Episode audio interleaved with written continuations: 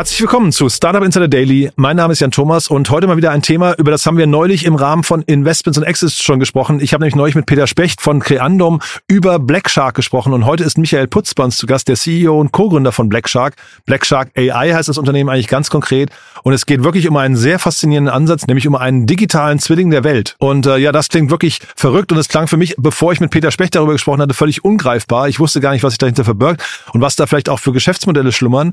Jetzt muss man sagen, das Unternehmen hat gerade eine überzeichnete Finanzierungsrunde, eine Series A in Höhe von 35 Millionen Dollar abgeschlossen. Fantastisch, muss man sagen, gerade in der heutigen Zeit und dementsprechend scheint da ja wirklich was zu sein, was so richtig, richtig groß werden kann. Ob das Ganze so ist oder nicht, das erfahrt ihr jetzt von Michael Putz, dem CEO und Co-Gründer von Black Shark. Startup Insider Daily. Interview. Cool, ja, ich freue mich. Michael Putz ist hier, CEO und Co-Gründer von Black Shark. Hallo Michael. Hallo Jan, freut mich hier zu sein. Danke für die Einladung. Freue mich, dass wir sprechen. Ich habe ja neulich mit Peter Specht schon über euch gesprochen. Ich war ganz baff, weil das ja ein sehr cooles Thema ist, was ihr da, ähm, was ihr da verfolgt. Ihr, ihr kommt ja aus dem Gaming-Bereich, ne? Ja, so ist es. Unsere Funding-Story beginnt eigentlich als Gaming-Studio, das ich die, die letzten zehn Jahre aufgebaut habe. Das ist das Gaming-Studio Bonfish und wir haben uns von Anfang an eigentlich immer auf auf, auf kompliziertere technische Probleme äh, und die Lösung dessen in, in großen Spieleproduktionen äh, spezialisiert und hatten zum Beispiel unser Debüttitel war ein, ein vor langer Zeit 2007 ein Xbox äh, 360 äh, Konsolengame. Ich glaube, das war das das erste Xbox 360 äh, Game, das in Festlandeuropa ähm, entwickelt wurde. Und das war damals ein, ein Snowboarding-Game, wo man das erste Mal mit einem Helikopter über einen kompletten ganzen Berg fliegen konnte und überall rausspringen mit dem Snowboard. Und das, das klingt jetzt im Nachhinein nicht mehr so toll, weil der, der Berg war acht mal acht Kilometer, also 64 Quadratkilometer. Aber damals war das eine, eine, eine sehr große Landschaft äh, in, in in, in der, in der Games-Welt nennt man das Out, uh, Outdoor oder, oder Open World Games, weil aus der Historie her aufgrund der Limitierungen der Rechenkapazität, diese erste Generation von zum Beispiel First-Person-Shootern aller Doom und Quake, die, die waren alle in, in Kellern, Gängen, Indoor, aus dem, aus dem technischen Grund, aus der Notwendigkeit, da man nicht weiter sehen bzw. nicht weiter rendern konnte. Erst mit der, mit der, Hard, mit der, mit fortlaufend stärkere Hardware, die dann mit der Generation der PlayStation 2 oder Xbox äh, 360 am Markt kam, gab es das erste Mal Games, wo man sozusagen bis zum Horizont sehen und, und, und darstellen, rendern konnte. Und, und da waren wir mit, mit Stoke Snowboarding vorne dabei und haben diesen ja, 64 Quadratkilometer großen Berg gebaut und, und hatten gleichzeitig auch ein Problem zu lösen, weil auch 64 Quadratkilometer sind sehr schwer manuell äh, zu befüllen mit Content, äh, zu modellieren und die ganzen, in dem Fall Snowboarding Games, also, also kleine Hügel, wo man drüber springen kann, Obstacles, ähm, Bäume, äh, Vegetation. Und wir haben damals schon mit, mit Mathematik, mit prozeduralen Formeln äh, diesen Berg äh, populiert sozusagen, um eben mit, mit, mit dem wenigen Budget damals, mit wenigen 3D-Artists äh, überhaupt diese große Welt äh, äh, interessant befüllen zu können. Und jetzt wenn man das jetzt äh, fast forward äh, äh, vorspult sozusagen, in 2016 dann, also von 2007 auf 2016, kam äh, Microsoft Game Studios zu uns, mit denen hatten wir mittlerweile schon eine recht großartige Partnerschaft und an, an ein paar anderen Games gemeinsam gearbeitet. Aber in 2016 kamen sie ganz konkret aufgrund unserer vorigen Open World Expertise und auch der Expertise im prozeduralen Content und haben gefragt, ob wir in der Möglichkeit sehen, ähm, die ganze Welt in 3D zu rekonstruieren auf, auf Basis von von ihren Mapping-Service Bing Maps. Das ist sowas wie Google Maps oder Apple Maps und das ist, man kann man sich vorstellen, eine große Kugel, also die Weltkugel in 1 zu 1 Scale und die vollgepflastert mit Satellitenbildern, so wie, wie Google Earth oder, oder, oder eben das, das Microsoft Bing Maps. Und leider sind die Bilder alle flach. Es gab ein paar Städte, ich glaube 200 äh, global, die waren 3D mit Fotogrammetrie, das ist andere Technologie um 3D zu erzeugen. Die ist sehr aufwendig, ressourcenintensiv. Man braucht sehr viel Bildmaterial, um das berechnen zu können. Und für 99,9 Prozent des Planeten hatte Microsoft eben nur diese flachen Bilder. Und, und, und denen war ziemlich egal, wie wir das lösen. Hauptsache wir bekommen irgendwie die Gebäude und die Vegetation ähm, in 3D. Und, und wir hatten diese sehr naive Annahme, das kann ja nicht so schwierig sein. Identifizieren wir einfach jedes Dach, weil unter einem Dach ist meistens ein Gebäude, ähm, identifizieren wir jeden einzelnen Baum und machen dann irgendwie 3D draus und, und Problem gelöst und das war ein bisschen naiv, aber im Endeffekt ähm, lief die Lösung auf, auf, auf so einen Ansatz hinaus und Das war 2016 und eben dann 2019 hatten wir eine, eine äh, komplette Plattform für den Flugsimulator gebaut, wo wir eben diese, ich glaube es waren fünf oder, oder sechs Petabytes an, an Satellitendaten ähm, bearbeiten konnten. Wir mussten auch das ganze Backend bauen, weil es, es gab und gibt äh, noch keine Lösung, die Geospatial-Daten in dieser Größenordnung effizient verarbeiten kann. Das heißt, es war natürlich eine, eine cloud-basierte, verteilte Lösung. Und wir, haben, wir mussten diese ganzen Satellitenbilder auch bereinigen. Das sagt man da im, in dieser Satellitenbildwelt, weil je nach Aufnahmezeitpunkt kann ja sein, dass, dass eine Weltgegend im Winter aufgenommen wird und eine andere im Herbst. Wir hatten irgendeinen Berg in der Schweiz, der war wirklich halbiert. Auf einer Seite war Schnee, auf der anderen war, war, war, war Sommer. Und wir mussten diese Probleme lösen. Das war dann auch wieder mit, mit E- und Bildanalyse. Und, und Gleichzeitig äh, das Spannende dann war aber wirklich zu identifizieren, wo sind Gebäude, wo sind Bäume, wo ist Vegetation.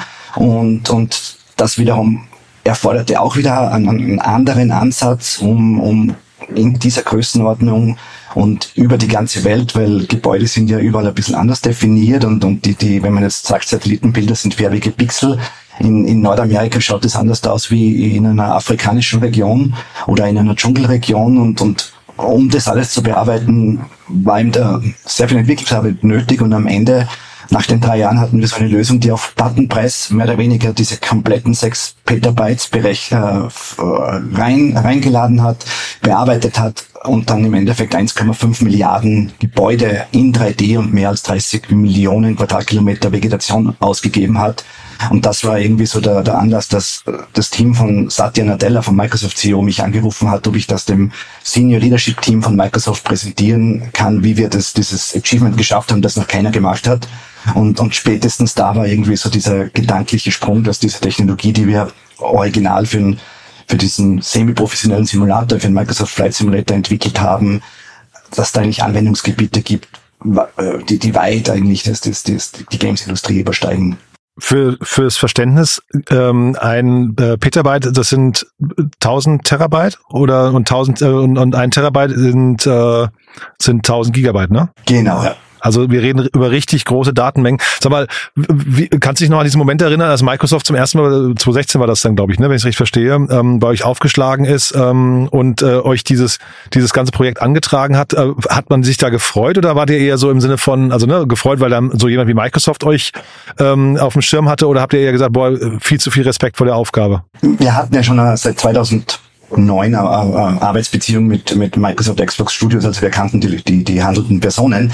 Die Aufgabe war natürlich Mammut und ähm, ich, ich, ich sah die, die, die Herangehensweise als, als einen relativ naiven äh, Blickwinkel und, und sah das durchaus machbar. Ähm, mein, mein, meine, meine Ingenieure hatten natürlich da ganz andere Bedenken und aber durch irgendwie Schritt für Schritt haben wir uns an das Problem rangetastet und, und hatten relativ schnell ganz eine primitive Version, wo wir wirklich Hausdächer äh, erkannt haben ähm, und dann einfach so extrudiert, also nach oben oben ge, ge, gestülpt und die Fassaden waren noch untexturiert, aber zumindest aus einer gewissen Flughöhe sah es schon ein, etwas nach 3D aus.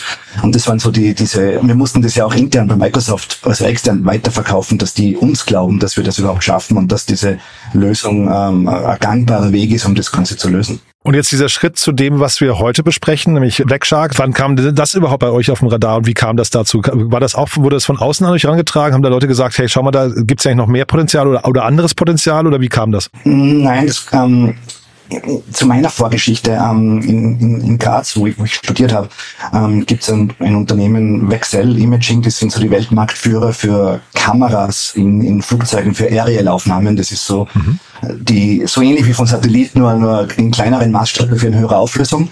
Ähm, und der, der Gründer, äh, Professor Franz Leberl dieses Unternehmens war, war mein Diplomarbeit von meiner Masterthesis der Professor. Und die, die hatten damals, ähm, gab es die allererste Version von Bing Maps. Das war tatsächlich für ein, zwei Jahre vor Google Maps technisch. Und die hatten eine Version, wo man eine, eine Stadt in 90 Grad Winkeln drehen konnte und damit das äh, Gebäude nicht nur von oben, sondern auch aus einem fixen Blickwinkel sah und, und sogar in Innenhöfe reinsah. Und das klingt jetzt alles ein bisschen banal rückwirkend, aber damals war das eine Revolution, plötzlich äh, Gebäude drehen zu können und das mehr oder weniger in vielen Weltgegenden. Und, und das hat dann meine Leidenschaft geweckt für, für das ganz Geospatial-Thema und ich kann mich noch erinnern, als auch die erste Google Maps-Version erschien, musste ich mir sofort so ganz absurde Gegenden wie, wie Sibirien oder Papua-Neuguinea ansehen, wo man, wie, wie schaut's dort aus und was, um eben die Welt zu erforschen. Und mit dem Flugsimulator-Projekt irgendwie ähm, war das dann eine Möglichkeit, wirklich was Neues zu machen in dem Gebiet, weil ähm, Fotogrammetrie gab es ja schon, die, die alternative Methode, um 3D zu erzeugen. Und darum war es eigentlich relativ klar, dass es da viele Anwendungen gibt außerhalb der Spieleindustrie. Kannst du über die mal ein bisschen was sagen? Also welche Art von Geschäftsmodellen oder auch ähm, Umsatzpotenzialen mhm. warten da jetzt auf euch?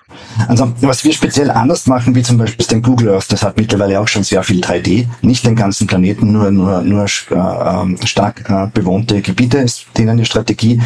Und die machen schöne 3D-Fotos, nenne ich es Fotogrammetrie, die, die fotografieren jedes Gebäude von mehreren Blickwinkeln und, und, und stitchen das dann zusammen so einen 3D-Mesh. Das ist für einen menschlichen Betrachter ziemlich beeindruckend, weil es die Realität zum Zeitpunkt der Aufnahme widerspiegelt. In Wirklichkeit sind es aber auch nur färbige Pixel, gleich wie ein Satellitenfoto. Und was wir anders machen, wir nutzen Computer Vision und AI, um zu verstehen, was sehen wir da eigentlich und machen das Ganze, wir kontextualisieren diese Satellitenbilder und sagen, dieser Pixel ist Teil eines Gebäudes, dieser Teil eines, eines Waldstückes, einer Straße, einer, einer Eisenbahnschienen etc. Und damit machen wir eigentlich diese Satellitenmaps maschinell lesbar und damit verarbeitbar. Und wenn jetzt zum Beispiel ein, ein Use Case, den wir bearbeiten, ein, ein großer äh, Energiekonzern sucht passende Flächen für große Windkraftwerke, also wo einige dieser großen Windräder stehen. Mhm. Und dazu brauchen sie nicht nur gewisse XY-Dimension an freier Fläche.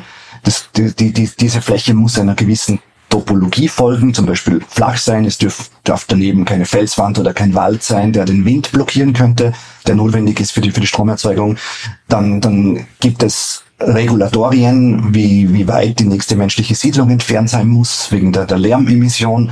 Und dann vielleicht noch eine weitere Bedingung, dass, dass in der eine Straße, eine asphaltierte, nicht weiter wie 500 Meter entfernt sein soll, um schwere Baumaschinen zu errichten, des Windparks dorthin zu bringen. Und mit diesen Randbedingungen nutzen wir dann äh, AI, um solche Flächen zu identifizieren zum Beispiel ist der konkrete Anwendungsfall. Und wenn man das, die ganze Pipeline äh, weiterspielt mit einem anderen Kunden, aber das fällt, fällt genau da hinein, ist auch ein Energiekonzern zum Beispiel. Wie du hörst, Energiekonzerne sind da recht ähm, prominent, was Sinn macht, weil die ja auch viel auf unserer Erdoberfläche machen. Und bei denen geht es darum, dass das momentan gibt es sehr viel Budget, um jetzt auch wieder Windkraftwerke zu bauen. Interessanterweise, wenn wo eines gebaut werden soll, die Einwohner dort sind meistens dagegen und haben alle möglichen Befürchtungen. Und da wir ja einen 3D-Digital Twin machen, was man sich erst vorstellen kann, wie ein riesengroßes Videogame, was unseren Planeten äh, äh, widerspiegelt von der, von der Umgebung. Und haben wir jetzt diese, diese, diese Umgebung in 3D und können dann relativ einfach anhand von Bauplänen das zukünftige Windkraftwerk, zum Beispiel zehn so große Windturbinen, dort platzieren und haben dann eine, eine Visualisierung in 3D, die man sehr schön in, in, in, in VR oder auch auf einem 2D-Bildschirm konsumieren kann. Und der Energiekonzern kann zu den Stakeholdern, sei es ein lokaler Bürgermeister oder eine Einwohnerinitiative, ähm, besänftigen und ihnen sagen, das ist ja nicht so schlimm, wie ihr das glaubt. Ihr könnt das in 3D erleben. Wie schaut das von eurem Hauptplatz aus oder wie schaut das von, von, von eurer Terrasse aus? Und eventuell ist der Großteil des Windparks eh, eh hinter der nächsten Hügelkette, hinter dem nächsten Waldstück versteckt und ihr seht das gar nicht. Mhm. Also das wäre jetzt das, das äh, Prävisualisieren, um, um, um jetzt pauschal gesagt die Baugenehmigung zu bekommen. Und dann der, der dritte Schritt ist dann ähm, während des Betriebes eine Visualisierung, an, die man noch augmentiert mit IoT-Daten, also mit den aktuellen zum Beispiel Daten dieser, dieser Turbinen, um, um zum Beispiel eventuelle Wartungsarbeiten planen zu können. Also das ist eigentlich diese End-to-End-Solution von, von der Identifizierung, ähm, in, wo, wo könnte man sowas hinbauen, bis zur Errichtung. Man könnte dann auch den Baufortschritt natürlich auch tracken aus, aus, aus Luft- oder, oder Satellitenaufnahmen bis dann zum laufenden Betrieb. Jetzt habt ihr ja diese wirklich phänomenale Runde gerade abgeschlossen, ne? Über, überzeichnete Series A da, oder ist es ein Series B? Ich bin jetzt gar nicht ganz sicher. Ähm, aber sag mal ganz kurz, ist es eine Series A oder Series B? Es ist eine Series A Extension. Extension, genau, okay. Äh, aber äh, überzeichnen, ne? Das heißt, wie, wie gelingt einem sowas? Heißt das, die, die Kunden haben verstanden, was ihr da anbietet und ihr habt dementsprechend eine hohe Traction oder wie, wie kommt es zu so einer, so einer positiven Resonanz bei den, bei den Investoren? Also in Wahrheit, aufgrund der aktuellen Wirtschaftslage war es ein harter Kampf Ähm, momentan ist Fundraising alles andere als lustig. Also die Hochzeiten des Fundraisings von 20, 2021 sind leider vorbei und wir mussten halt sehr genau unser Potenzial, unsere, unsere existierenden Use Cases ähm, und die Skalierungsmöglichkeiten darstellen, um, um Investoren zu überzeugen, dass sich das, dass sich das lohnt, in uns zu investieren und hatten halt großes Glück, jetzt mit, mit einer Reihe prominenter Investoren, angefangen von Microsoft, die doch von der Original äh, Series A dabei sind und wieder mitgezogen sind, oder, oder Point72, ein großer Finanz-VC aus, aus, aus New Jersey. Ähm, mittlerweile haben wir Maxa dabei, eines der führenden Satellitenunternehmen. Äh, und jetzt haben wir mit, mit äh, das erste Mal zwei Europäer, wo wir recht stolz sind. Wir haben Safran, äh, äh, französischer Konzern und der Gemini, äh, auch ein französisches großes Consulting-Unternehmen dabei und, und, und dann noch einen kleineren Space Tech VC und ähm, finden eigentlich, dass das widerspiegelt eigentlich recht gut die, die Breite, die wir uns vorstellen, die wir adressieren können mit unserer Lösung. Und trotzdem Kundentraction, die stimmt gerade? Also würdest du sagen, die, weil du hast ja von den Energiekonzernen gerade zum Beispiel gesprochen, diese, ähm, sagen wir, diese verschiedenen Use Cases. Mhm. Ist das etwas, was, was sich auch leicht verkauft? Ähm, dementsprechend äh, Investoren jetzt sagen, alles klar, Haken dran, die Kommerzialisierung wird funktionieren? Mal prinzipiell, glaube ich, verkauft sich wenig leicht ist immer harte Arbeit. Und wir, wir haben halt auch unsere, unsere, unsere Learnings dabei. Wir gingen am Anfang, also vor zwei Jahren, ganz naiv von einer, von einer webbasierten Plattform aus, wo, wo man hingeht und sagt, ich möchte diesen Teil der, der, der Welt in dieser Größe und dann mit einem Kreditkarten-Swipe bekommt man die Daten downgeloadet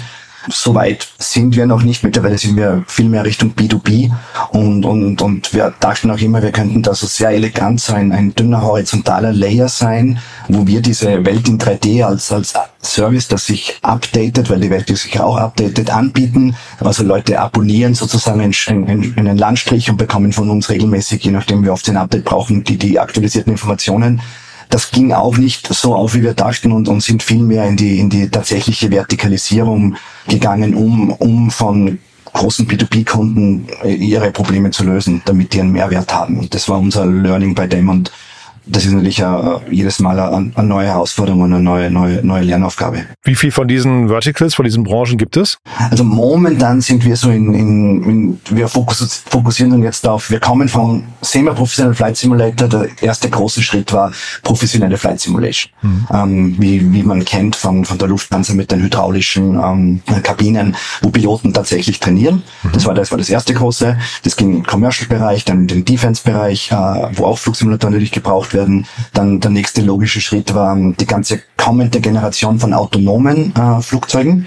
Die, das sind wir sehr im, ist momentan sind diese so Synthetic Airboards sind ein bisschen unser Steckenpferd im, im 3D-Bereich, weil äh, mhm. die, die, die ganzen nicht nur die, die eVTOLs, so wie ein Volocopter oder, oder Joby oder Archer, auch, auch traditionelle Airlines ähm, werden ja auf kurz oder lang autonom fliegen und müssen da trainieren, also maschinell trainieren sozusagen ihre Sensoren, also Sensorsimulation ist das eigentlich. Ja, da sieht ja dann, äh, sieht ja dann den, den Approach auf dem Airport nicht mehr aus, aus, Augen des, aus den Augen des Piloten, sondern aus den Augen eines, eines einer Maschine, sprich, sprich Kameras und, und Radarsensoren.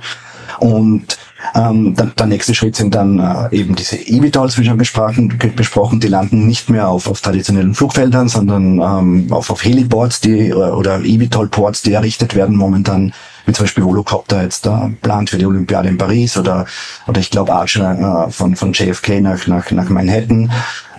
Und das, das ist mal so, das ist für uns Flugsimulatorbereich, aber was ganz spannend ist, eigentlich, dass es erst im letzten Jahr oder halben Jahr sich herauskristallisiert hat, so als Nebenprodukt. Wir hatten beim originalen Microsoft Flugsimulator aufgrund von, das waren nur 30 Personen, die diese komplette Lösung mit den 1,5 Milliarden Gebäuden ja, entwickelt haben.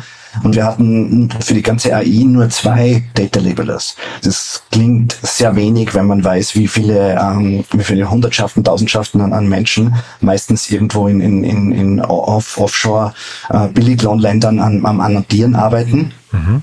Und wir hatten nur zwei mussten aber die ganzen Planeten labeln und, und dazu haben wir auch aus, aus Notwendigkeit ein eigenes, einen eigenen Ansatz eigentlich entwickelt, wie man ähm, Computer Vision AI speziell für Geospatial viel, viel besser äh, labeln kann.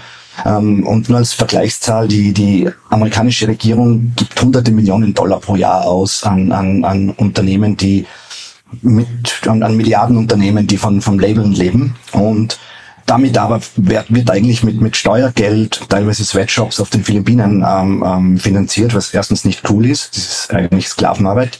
Äh, und, und, und, und zweitens übergeht man da eigentlich dieses Domainwissen von, von den ganzen Spezialisten, die es eigentlich schon gibt, die dieses GIS, also geografische Informationssystem, Wissen haben. Und, und die, die haben eigentlich Angst, sie werden ersetzt durch diese automatisierten AIs, die dann automatisch alles erkennen das aber dann auch wieder nur Blackboxen sind, wo keiner weiß, wo kommt das her, was haben die, die auf den Philippinen eigentlich wirklich gelabelt und man kann den Output äh, nicht eigentlich verifizieren, ist ja auch ein Problem, das man von von, von ChatGPT kennt. Und wir haben mal ein Tool entwickelt, das nennt sich Hunter, wenn man damit eigentlich Sachen auf der Erdoberfläche jagt, wo man kann sich einen Splitscreen vorstellen und ich, ich, ich habe so einen Kreiden, so wie im Kindergarten. Ich male mit einer gelb, gelben Kreidestift, male ich ein, ein, ein, bleiben wir bei einer Windturbine, male ich eine Windturbine an, zum Beispiel Aufnahme, wo wir gestern gesehen haben von den, von den Niederlanden, wo viele On- und Offshore-Windräder stehen. Ich mal ein so ein Windrad an und habe auf der rechten Seite vom Splitscreen, gibt mir das neuronale Netz annähernd in Echtzeit die Interpretation, was die Maschine denkt, was das Windrad äh, ist. Und ich male dann, indem ich entweder ihm mehr Information gebe oder mit einer zweiten Farbe das durchstreiche und sage, nein, das ist kein Windrad. Und innerhalb weniger Iterationen lernt die Maschine direkt vom Menschen und vom, vom, vom, vom Wissen des Spezialisten. Und man hat eigentlich äh, von, von Scratch auf ein neues AI-Modell innerhalb von Stunden trainiert, dass man dann at scale äh, deployen und, und verwenden kann.